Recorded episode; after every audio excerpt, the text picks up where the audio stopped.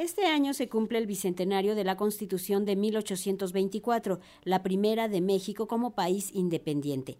Para conmemorar esta importante fecha, el Museo de las Constituciones de la Universidad Nacional Autónoma de México ha preparado la exposición Fundar una Nación, 1. El compromiso político 1823-1824, que podrá visitarse a partir del 31 de enero, o sea, ya desde esta semana, en el antiguo templo de San Pedro y San Pablo, sede del Muco.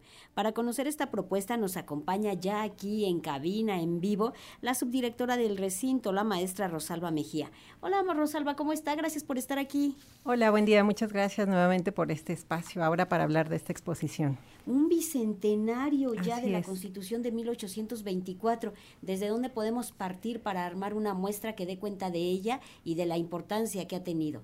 Pues mira, partimos primero del lugar.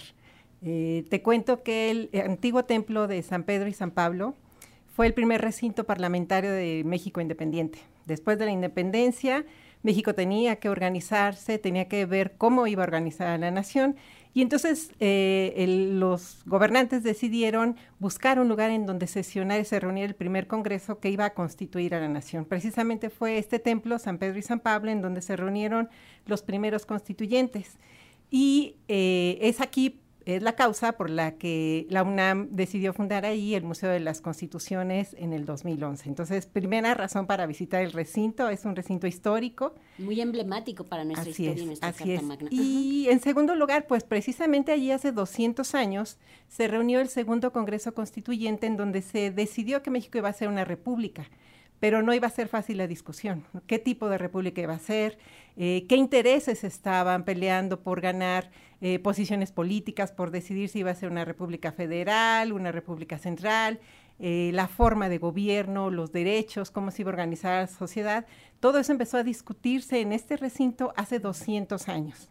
Y, pues como sabes, hacer una constitución es una materia de corto aliento, mientras se ponían de acuerdo en cómo constituir a la nación, los diputados decidieron emitir un documento preliminar con los principios con los que debía redactarse la Constitución. Y entonces este documento se publicó el 31 de enero de 1824 y se llamó el Acta Constitutiva de la Federación. Ahí acordaron los casi 100 diputados cuáles eran los principios básicos sobre los que se pondrían a trabajar para hacer nuestra primera constitución. Ese es el primer bicentenario que festejamos nosotros en el museo. Y precisamente esta exposición, que se llama Fundar una Nación, parte 1, porque la segunda parte será ya la de la Constitución, habla de quiénes fueron estos personajes, los principales diputados que tomaron esas decisiones. Por supuesto, hablamos del recinto en el que está el museo y el que fue testigo de esos acontecimientos y tratamos de explicar y mover la reflexión sobre estos principios sobre los que se organizó el Estado mexicano a dos años de su independencia. Entonces, los invito a que visiten la exposición. Va a estar a partir de pasado mañana, el miércoles 31. Eh, y pues tenemos también un programa de actividades que acompañan a esta exposición, si me permites invitarlos también. El mismo miércoles a las 4 de la tarde, eh, por nuestro canal de Facebook, tendremos una mesa de reflexiones que se llama Acta Constitutiva de la Federación, reflexiones en torno a su bicentenario, y nos acompañan importantes especialistas, historiadores y abogados como Cristina Gómez Álvarez, el doctor José Barragán Barragán, Manuel González Oropesa y Francisco Burgoa.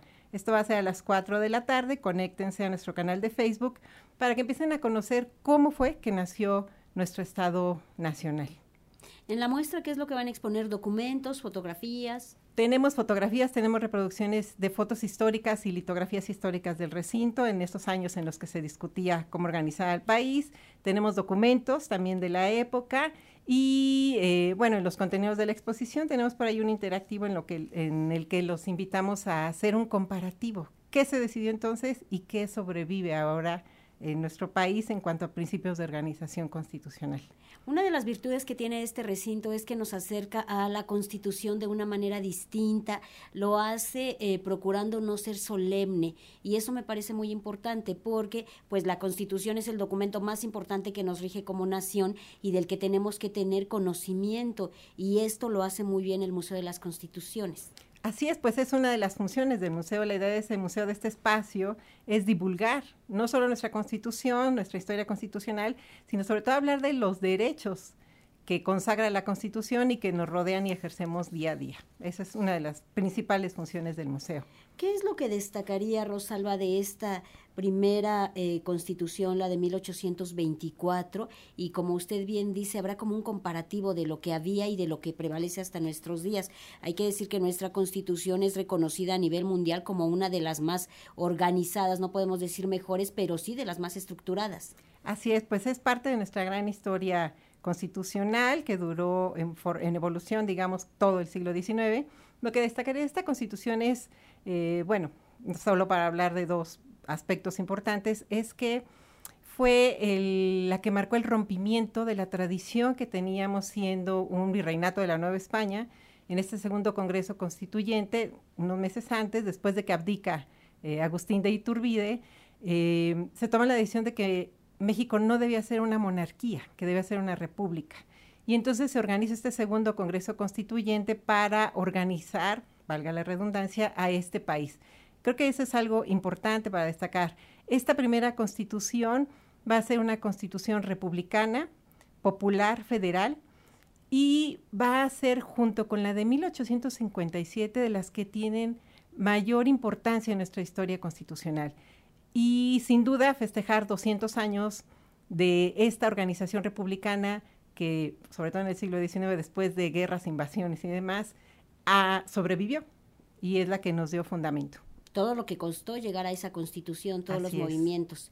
Háblenos también un poco acerca de, eh, hablamos de que la exposición, y usted también lo mencionó, es la parte, la primera parte, habrá una segunda parte. Sí, en la segunda parte entramos ya de lleno a los festejos de la Constitución, que se promovió el 4 de octubre de 1824.